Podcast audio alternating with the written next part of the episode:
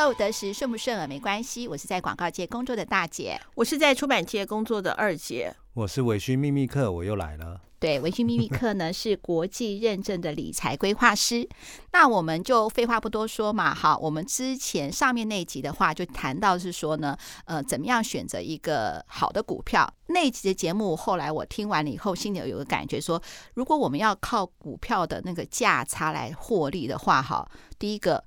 呃，你要看得准；第二，你还要那个对抗自己要有良好的一个投资的那个心理素质。相较起来的话呢，我觉得还是比较难。那我们回过头来好不好？我们就还是来谈谈纯股，到底纯股是怎么一回事？纯股就是只能选择金融股吗？哦，其实其实我个人觉得是不一定了。那我我刚才是有想到一个方向，就给大家做参考，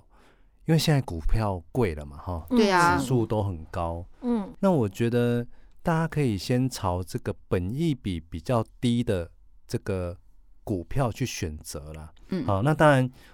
第一集、第二集也有给大家一个网站嘛，那个 Good Info， good information，、啊对所以我就觉得对对对 G 它就是 G O O D I N F 对 O，对对对对哦对对，嗯然后它就可以做一些啊本益比的排序啊。嗯那为什么选选本益比低哈？本益比低其实正反两面的说法都会有哈。为什嗯么本益比低？如果照我们刚才前一集这个这个说的，就是说本益比低，就是说倍数比较低嘛，嗯嗯嗯，哈，嗯就是说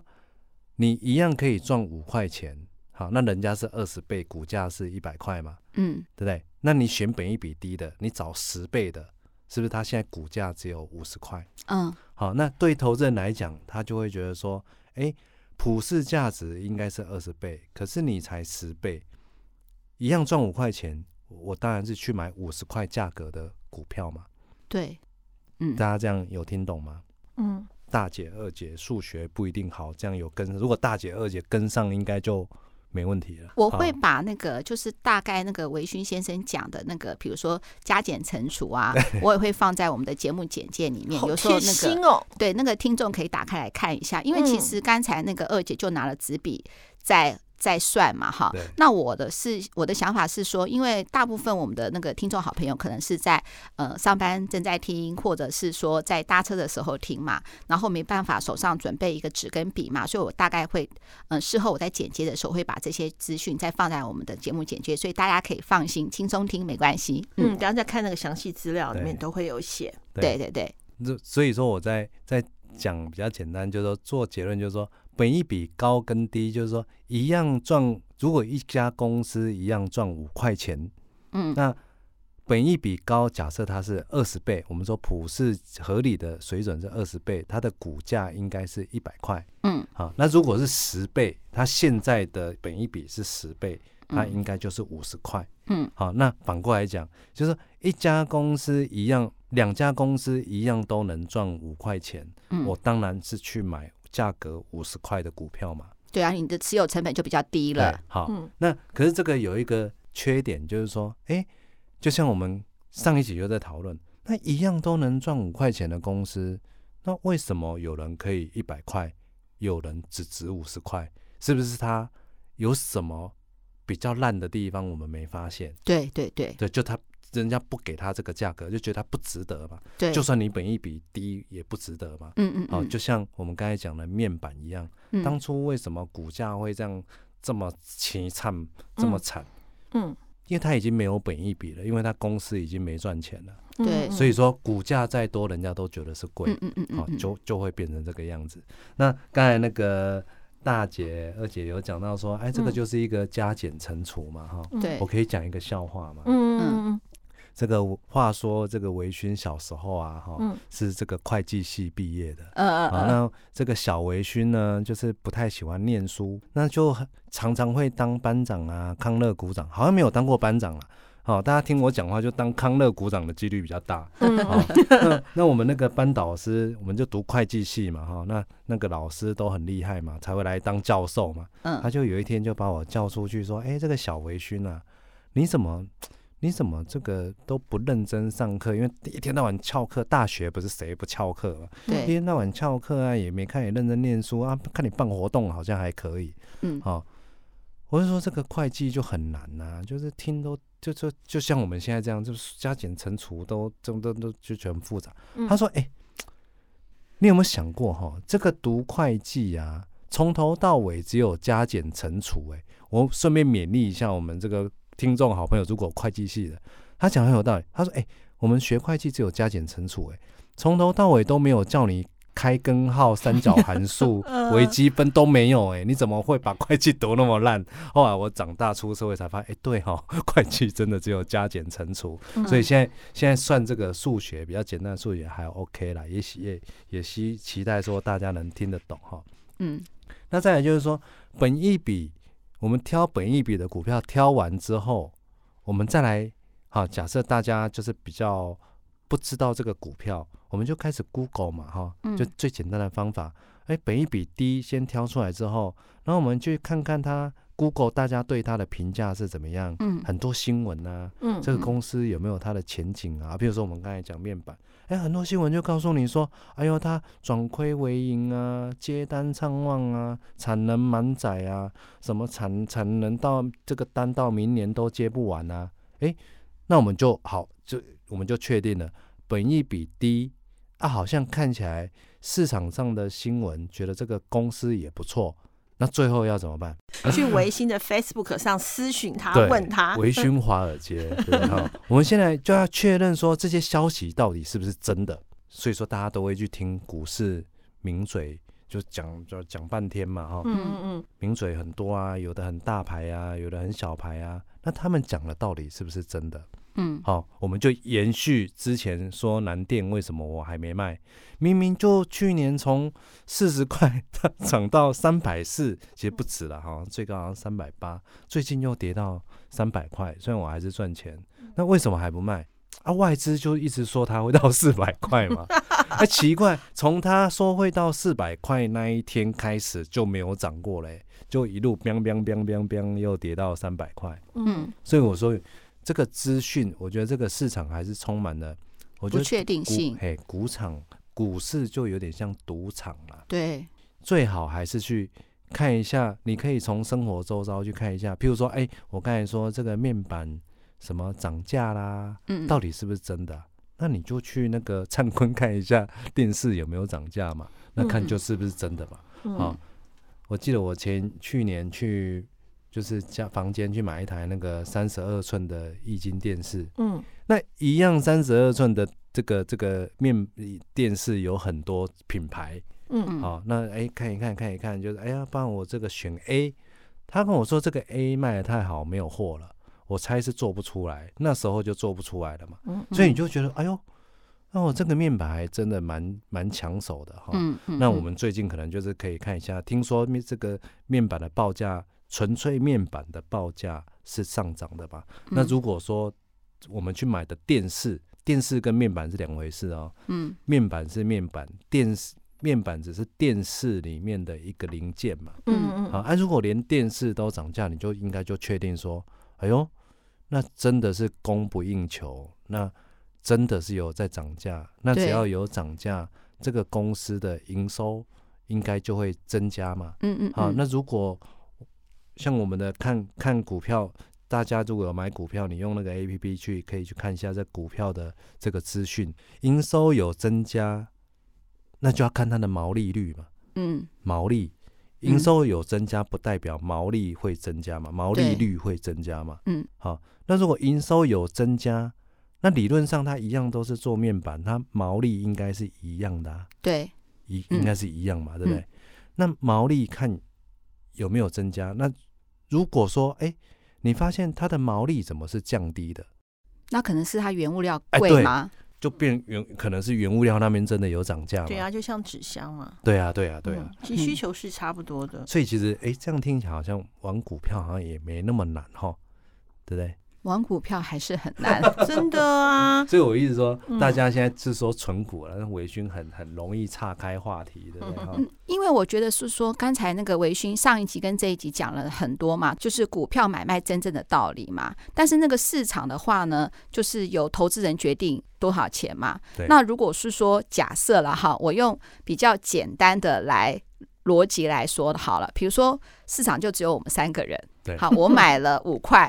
好，然后涨到十块的时候我丢出去，那有要有人买嘛对？比如说呢，二姐就就买了对， 10块十块，那十块的时候呢，呃，他就是呃，那变成我就赚五块了嘛，好，他就成本就成本就到他身上了嘛对对，他再卖给你的时候，假设是十五跌了，啊好了，跌跌了的话你就变成八块了嘛对。那他呢就损失两块了嘛对。那市场就是我们这假设是三个，就是三个人就是呃在那边我绕来绕卖去你买，好你卖我买。这样子嘛，哈，那到底什么时候是买点跟卖点的话呢？要考虑的因素真的是太多了，呃有些错误的小道消假息，消息对，对或者是怎么样，会一直都会影影响到那个那个股票的那个那个波动嘛。对尤其是说，维讯一直提醒我们说，现在已经是到一万七千1000点多了啊，哎对，对相对起来股价都偏高的话呢，那我就想要是说。回归到是说，我跟二姐为什么要开这个理财单元的初衷，就是说，因为太多人在问是说，呃，如何哈，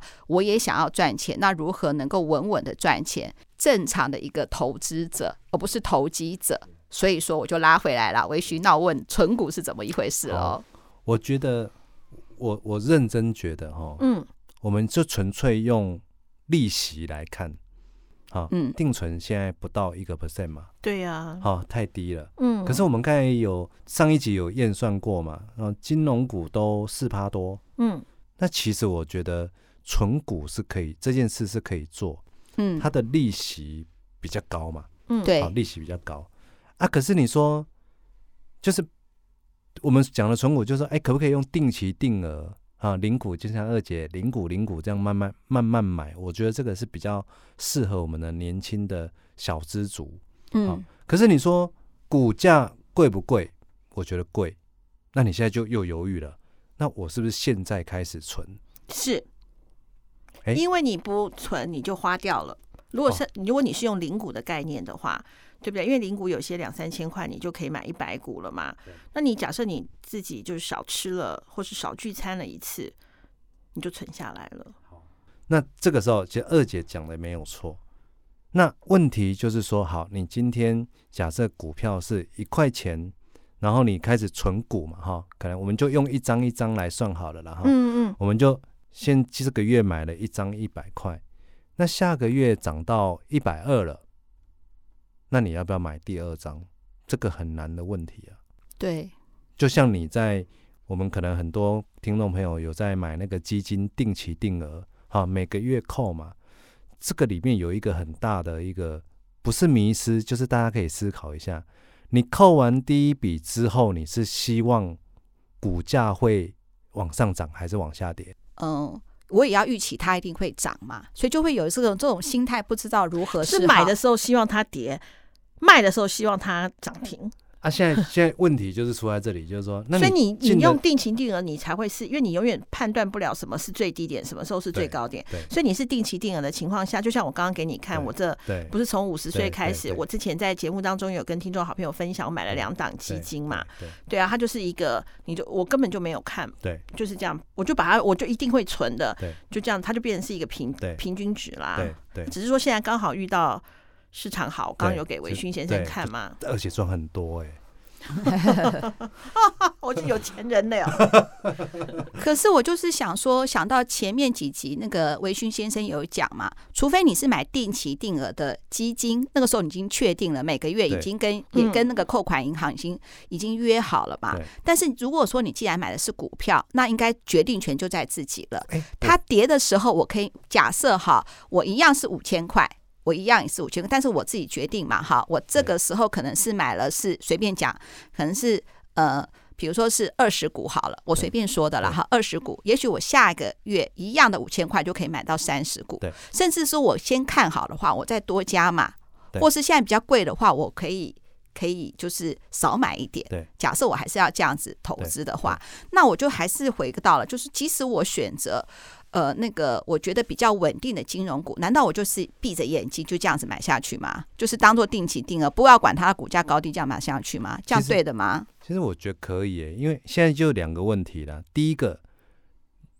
股票也可以定期定额，不是不是说我们自己去买哦，嗯是证券公司好像有这种服务，嗯嗯嗯，就是说啊，你每个月五千还是每个月一万，嗯嗯，啊，那就照你的意思，每个月固定的时间就买买买，因为定期定额最大的精神就是说，不要让你自己决定进出的时间点嘛，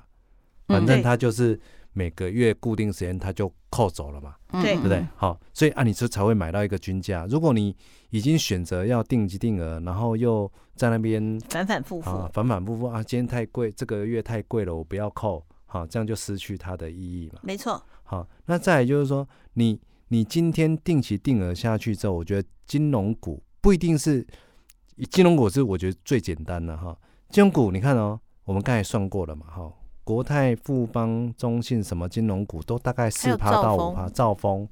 都四趴到五第一趴，金、第一金对，第星一光金、金，星光金对，都四趴到五趴。嗯那你要想，现在我们是用现在的股价去算。嗯嗯，有四趴到五趴，表示有一天说，如果它股价跌下来了，是不是就是五趴六趴以上了？对，嗯，好，所以你说你现在这样扣下去，我觉得就像我我给大家一个那个惊人的数字哈，嗯我刚才算过哈，如果说你每个月可以扣五千块，假设我们比较没钱，但我嗯不知道各位听众好朋友就五嗯五千块啊，就5000块以了五哈千块来讲好好了，五千块，假设你找到一个有五趴报酬率的的的东西，假设我们刚才就是那些金融股，假设它往年每年都大概都是四趴五趴，我们就假设五趴的这个这个利息这个报酬率好了。嗯，好那你连续这样扣了三十年，假设我们现在这个30听岁众好吗？三十岁，嗯好，那你就持续不间断扣三十年。好，我们来算一下哈，你一个月扣五千，一年是六万，对三十年是一百八十万，对，嗯对吧？哈，没没错。那假设我们今天找到一个说有五趴报酬的商品，好，不管是股票还是基金，我们一样每个月扣五千，然后连续扣三十年。那假设这三十年都有五趴，大家知道你六十岁的时候会有多少钱吗？多少钱？四百万。我们刚才已经算好了嘛，从一百八变四百，哇，四百万不错哎，对啊。那因为假设哎，嗯，你随便买个衣服，随便吃个大餐，可能五千块就没有了，对 不对？其实我们认真思考一下，像大姐、二姐，像还有微醺这种年纪啊，真的有靠投资赚过两百万吗？没 有， 嗯，哎呦，二姐刚刚眉一个头眼神皱，告诉 你，好像大二姐点头如捣蒜是有的意思。啊后啊后来怎么了？我本来想知道后来。后来我才开出版社啊，哎呀，对，你看，所以说市场高高低低嘛，那你透过透过定期定额，而且我们刚才才说五趴而已耶，你看我们从去年到今年股市赚好几倍的都有嘛，那我们也是算五趴，那坚持下去三十年，你的五千块每个月，三十年后会从什么事都没做的一百八十万到。你透过理财会变四百万，所以这五嗯千块就是，比方说跟你，比方说跟你的银行，比方说是呃，像我们是华南银行或者是什么银行，就跟他讲说，我每个月要扣五千块钱买股票。哎、你股买股票这个要透过证券公司哦，对啊，，因为华南也有证对券嘛，对对，就是啊，对啊，就找要去你。营业员那边办，就对。呃，对对对对，我有。然后就是说我刚才讲说五千块，那这跟 ETF 不一样吗？ ETF E 是，如果说大家对这个东西不熟，你把它想成是一个基金，嗯，基基金会不会大家比较熟一点？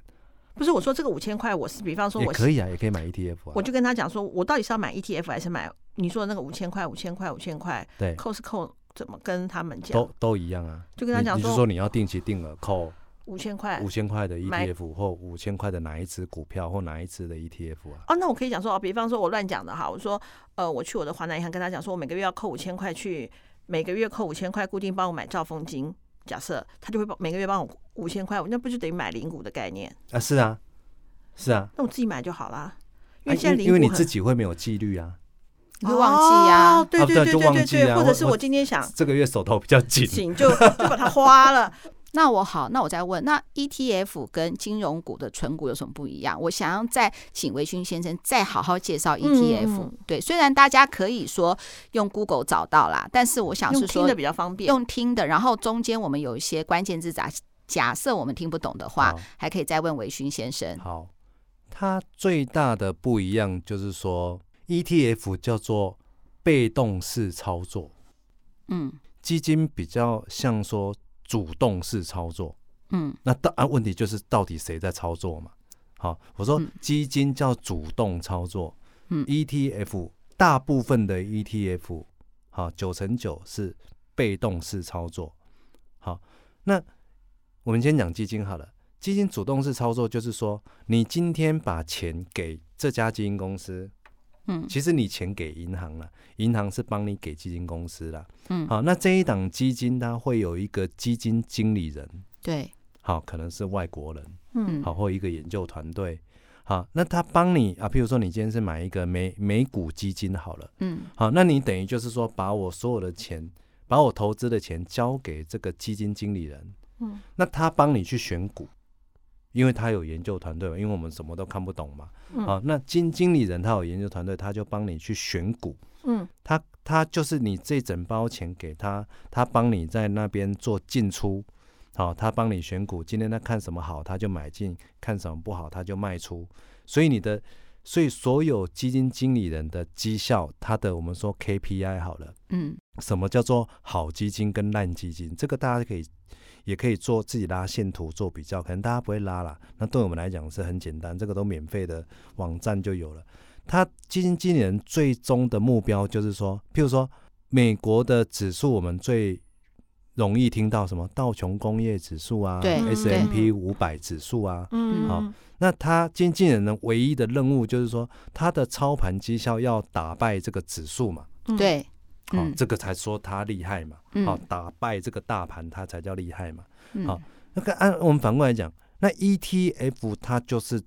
被动式操作，它就完全跟着大盘，嗯它的绩效跟大盘几乎是一模一样的。嗯好，就是说你这个指数，我们是说啊，零零五零好了，它可能我们台湾的零零五零，可能里面它投资这个是大家比较熟的，投资五十家公司，好、那它这五十家公司会有不同的权重，嗯好、就百分比，因为市值不一样嘛，哈、嗯它就会把它加权平均编成一个指数嘛，好、就什么台湾五十指数，嗯，那这个指数它的权重会随时做调整。嗯啊，有时候台积电会买比较多，有时候会这个市值的关系，有时候会降低，有时候会调升，有时候调降。嗯嗯嗯好，那这个 ETF 呢，它就跟着这个指数调升调降。嗯好，所以它是被动，它是没有在动脑筋的。反正你这个指数怎么弄，我就怎么弄，嗯就是被，动式操作。嗯，所以说，为什么说人家有的人说，哎，买 ETF 比较不用动脑筋，或或者说它比较安全？其实我觉得都没有。就是说，你今天台股是假设一万七，你 ETF 不管你定期定额还是什么，你买的代表你就是买到一万七这个点对啊，啊，你跌到一万六就是一万六，一一一万五就是一万五。对啊，那我突然觉得是大家都觉得 ETF 好，会不会是说我们已经从一万二蹦蹦蹦蹦蹦蹦蹦到一万七了？所以 ETF 当然好啊。对啊，有涨什么都好啊。那那如果说我现在它是跟着大盘指数的话，假设啊好，那当然是我希望不要啦，我希望能够到两万五千点了哈。那如假果设跌到一万呢？对啊，就是一万七跌到一万啊。那你就一定赔一啊。万七，你说跌的，我们把它除以二嘛，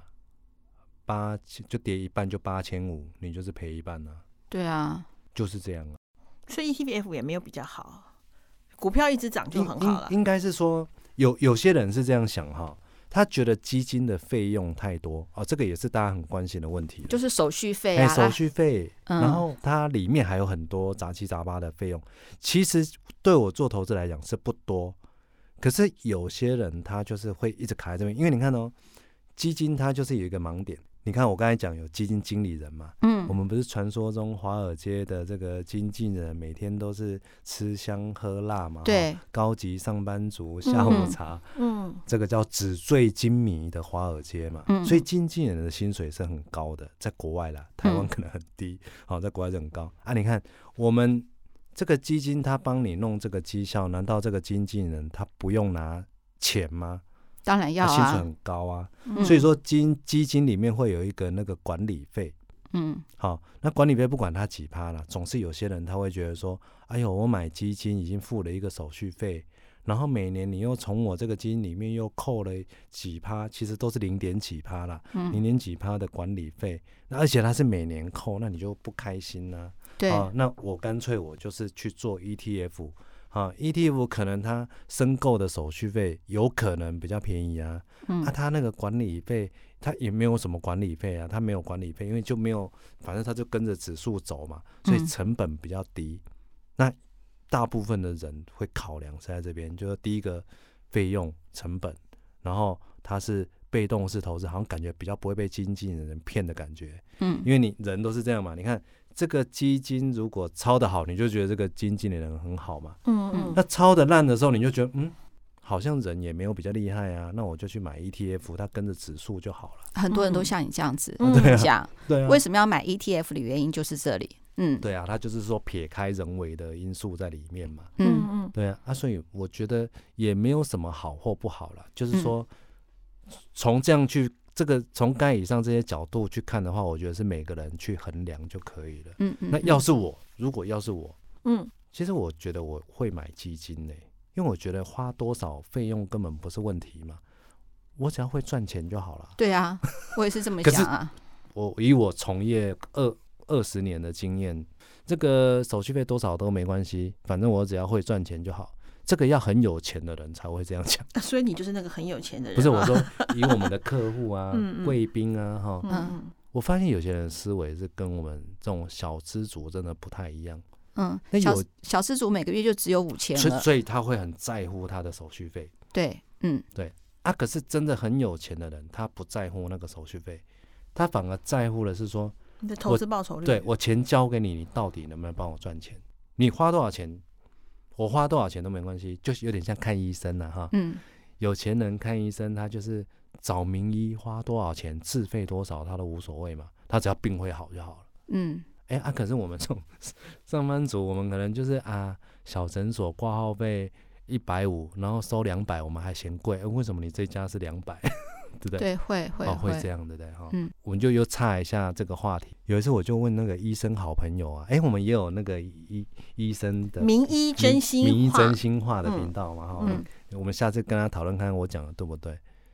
你说小诊所的医生比较好，还是好？你说什么国泰医院呐、仁爱医院呐、啊哪边的医生会比较好？就是其治得好对最重要嘛，其实嗯但是治我治得问过我好，的医生朋友，你的哎医生朋友怎么说？他他是这样讲，我不知道真的还是假的。他说以数值来讲，以数值来讲，能留在大医院当医生，数值应该都是有一定程度的水准了对，好，会在大医院当医生的医生，他可能是求一个稳定了，他也可以去外面开诊所。所以，如果去外面开诊所的医生，他也不见得不好，他一定是有三两三，有粉丝，有客，有有这个固定的病人，他才去外面当诊所的这个所长。啊啊！可是他下面的小医生，他可能就不一定了。大医院的医生素质应该会有一个水准，然后这个小诊所，他可能素质会比较参差不对，不一啦。嗯我我不知道这个跟二姐刚才讲的一不一样。差不多，对啊嗯嗯， ，ETF 我是觉得跟基金，我觉得是见仁见智啊。所以要是说我 ETF E 就是大医院，然后呢，呃，基金就是厉害的诊所，要哎经得、要经得起考验。哎、这个形容不错哎、嗯，这个大形容不姐啊，哎、大姐，真的，耶！哎、这个好，这个我已经又学到了一个形容词。对，大医院就是再怎么烂，它会有一个水准嘛，反正就是对一个平均的水准。那嗯，厉害的医生，他可能会自己去外面开，嗯招揽客户。有钱人来讲，就是赚钱最重要，挂号费贵一点没关系，病会好最重要。对。可是我还是回到哈，那以现在来说的话，一万七千点了，我还要选择 ETF 吗？我觉得坊间哈，如果是以这个指数纯粹就这个价价位来看的话，我是觉得，要是我是不会做了。因为真的是有点高。可是回到投资的逻辑，存股就是定期定额的话，确实你当然是要股市越跌，你应该是越开心嘛，因为你嗯越买越便宜，越买越便宜。好啊，嗯可是如果说哎像微醺这种程度，我是觉得我不用去做 ETF 啊，我可以我可以找到一个它每年都可以稳定配息的的公司，而且它股价可能又不是波动太大，那我就慢慢存，慢慢存，慢慢存，就不用去承担它股价高低的风险。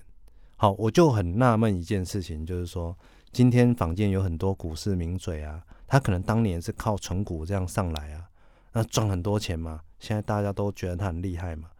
我很纳闷，说他会不会想把他手上的股票卖掉？在这个时候，对啊，嗯啊，不然如果这个时候股市回到一万点，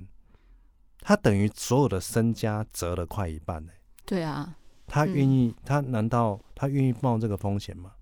还是说他现在还在存？还我现在存这个动词哦，就是说他还在每个月这样买，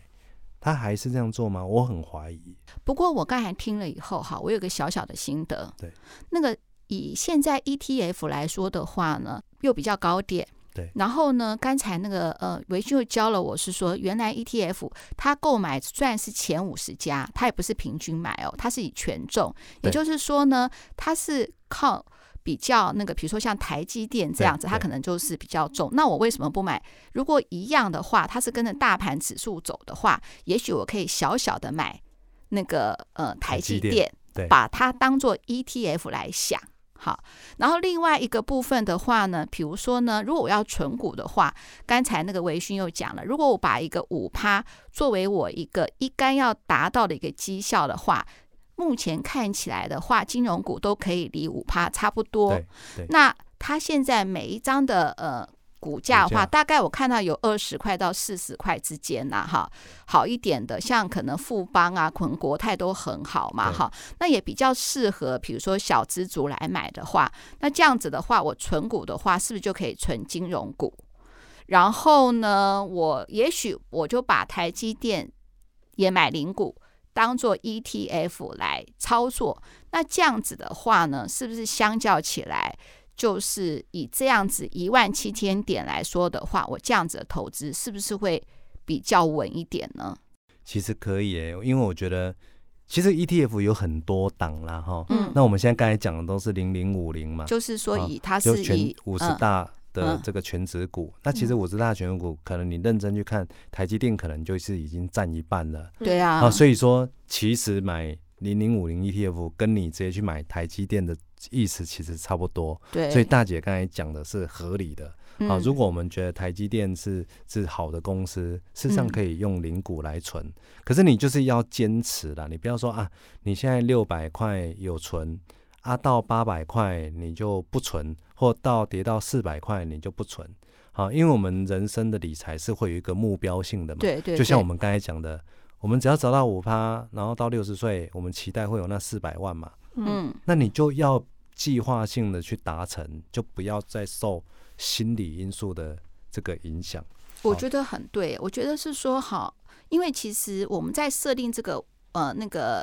多少钱来做投资的时候，其实二姐就很有心，她是说假设我们先把我们的听众好朋友的薪水先拉到三万四，然后扣掉一些基本的一些开销，然后呢，呃。当然，如果有些人说还要拿钱回家里或什么，可能挤出五千块就呃比较辛苦，那你就想办法自己，因为现在零股也可以买了嘛，哈，你就是万事都是一定要有个开始，你就会有 feel 了嘛，哈，对就是对两千元块也可以。可是如果大部分的话，我们还是以五千块来算的话，那你看三十年后就有四百万对了。啊，那如果一万块的话，就有八百万、欸。对，对。那你没有可能这错三十年中间也不会是永远都是都是五千块嘛，哈，对也许可以嗯慢慢变六千、七千、八千，好九千都叫一万块。所以如果说你就距距离那个八百万就越来越近了嘛，假设一万块的话，因为搞不好你之后还可以超过嗯一万块啊，对好，对嗯然后但当然这边还有一个时间成本的问题对啦。好，对那我们不管怎么样，呃，我觉得就会有一个未来。好对，听起来就是说，如果说我好好理财的话，好对，那我把这个呃想办法有个开始的话，诶，我自己存一个退休金，好像就不是梦了嘛，对三十年嘛，哈，对就有这个这对个这个很好的一个一个结果了。对那对对于自己人生，我就觉得好像就有一个不一样的展望了，对不是对？？是嗯，没，是错没所以错，三十年之后，我就有八百万了。对对对，而且那个假设我们说慢慢累积哈，然后那个呃，维讯也讲了嘛，如果八百万之后不再继续投资，每个月就有五万块的，其实我们的计算机啊，哈、有好几种计算机啦。好、像我们一般买到那种普通计算机，嗯啊，就是那个银行看到那种大大的那个普通计算机。嗯那有一种是在算这个利率的，好复利的嘛，复利的，那叫财务计算机。啊嗯，好、啊，有一种是那个电子工程师在用的，有没有？他们那个呃太太难啊，了，什么三角函数、 cosine 还那口种塞， 那种都不用 哦，管了那个。大姐还 记得。都不那一用年我想们一起追的女孩，那个沈佳宜不是骂了那个啊，就骂她男朋友说，她男朋友就冷冷的回答一句：“我我这样我也是类似我这样也可以毕业嘛？过了十年后，你连 log 是什么我也是不 知道，我也是可以活得好好的。哈对，就那一句了哈。嗯然后呃，重点就是说，我们现在说用财务计算机，它专门在算这个复利哈。就如果说听众好朋友有有人是读啊，假设我是读会计系的，你们就会隐约记得有一个叫做啊年金中值、年金现值、什么复利中值、复利现值什么，他用这个计算机，他就很可以很简单算出来。我今天呢，就给大家一个梦想。大家就可以朝这个梦想去努力，把它达成。就像刚刚大姐说的，我这个数字是千真万确的数字哦，而且你听到会吓一跳。假设我们今天三十岁好了，好，那假设我们每个月能投资一万块，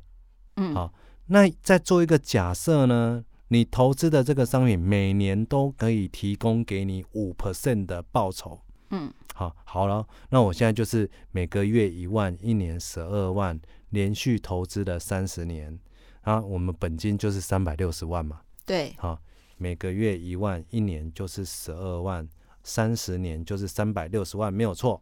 那如果这样持续不间断，而且这个五趴报酬也持续不间断，在你六十岁那一年，你就会有八百万的退休金。嗯八百万哦。那八百万，假设你没有再继续投入资金，你就是这个八百万一直放在那个五趴报酬的商品里面，就继续像存定存这样继续让它滚，只是它是五趴，就这样滚。那你就可以从每个月从里面拿五万块出来当生活费，这样可以持续二十年才领得完呢、欸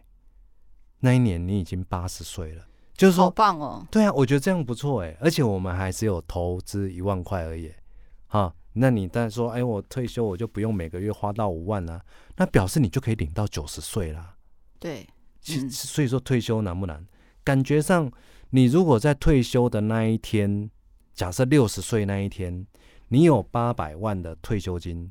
那结果你运气很好，找到一个有五趴报酬的东西，哎，其实你退休不用愁了耶。对啊，每个月我突然3万觉得4万是这样说领哈，可以退休了。不是说可以退休，我的意思是说，其实只要有一个规律的一个理财的计划，对我鼓励听众好朋友一定要踏入踏进这个门，对不没对？错，对，一定要踏进这个门，然后呢，我们就可以呢自己存自己的退休金。对没错，好，虽然你可能会觉得是说，因为很多三十岁的那个我们的听众好朋友可能还没有房子，好，那我们先不管，好，我们先把好这个退休金存起来，我觉得好像是，就是好像离有钱人的这个距那个离更近就了。更近认了真算没有很难。对认真算真的没有很难呢、所以你看到那个坊间很多书都告诉你说啊，退休要两千万、三千万，其实不用哎、你照这样八百万就够了，对对对，真的就够。而且而且这个八百万是你投资来的、欸，你还有劳退啊，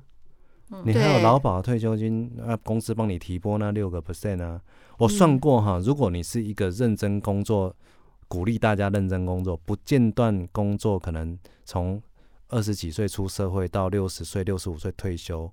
啊，你劳保跟劳退加起来，大概每个月都还会有四万，哦，可真的哦，真的有四万哦。就是你这个中间，你都没有说啊什么坐一下休息一下，有一搭没一搭，你就是认真上班。好，我记得劳保劳保好像可以一个月到两万多吧，那劳退你这样累积下来，如果你也没有自己特别提拨的话，月退好像也有一万多，那你加起来就有四万块。那再加上我们刚才理财这边八百万一个月就可以领五万，嗯哎、那是只有算你一个人呢、嗯，你一个人这样就有十将近快十万。万一那时候还有一个老婆或老公，那就跟可你一以样游山玩水啦。嗯，好，其实你看哈，我觉得微醺最后这一段呢，让我突然觉得很燃开起心了。希望。对对，就算是呢，我有个小资主，只要我呢，我乖乖的把我的这个呃理财规划做好，那我未来也不是梦嘛，对不对？没错，对，游山玩水也不是梦。好了，那接下来呢，我呢跟二姐呢还要再请那个维勋先生做。更多的单元的节目，嗯为什么呢？因为我们觉得是说，其实我们讲到理财哈，觉得我们还有很多一些正确的观念要给大家。因为其实我们那个呃有收到很多听众的好朋友的来信嘛，好像经济也是最困扰他们的一部分嘛，没哈错，没错。然后我们觉得是说，其实呃呃，人生嘛，处处都要花钱。那我如何把钱花到对的地方？那理财跟理债，我们觉得是同样重要的。我们接下来还要请文勋先生再上我们的节目哦没。错，好的，二五得十，顺不顺耳没关系。那也欢迎听众写信问问题给我们，我们会把这样的问题呢，呃，整理一下给维勋先生。然后希望我们能够这样的那个理财单元能够越做越多集，对不对？没错，没错，没错。好，那就这样喽，拜拜。维拜新也谢谢拜大家，拜拜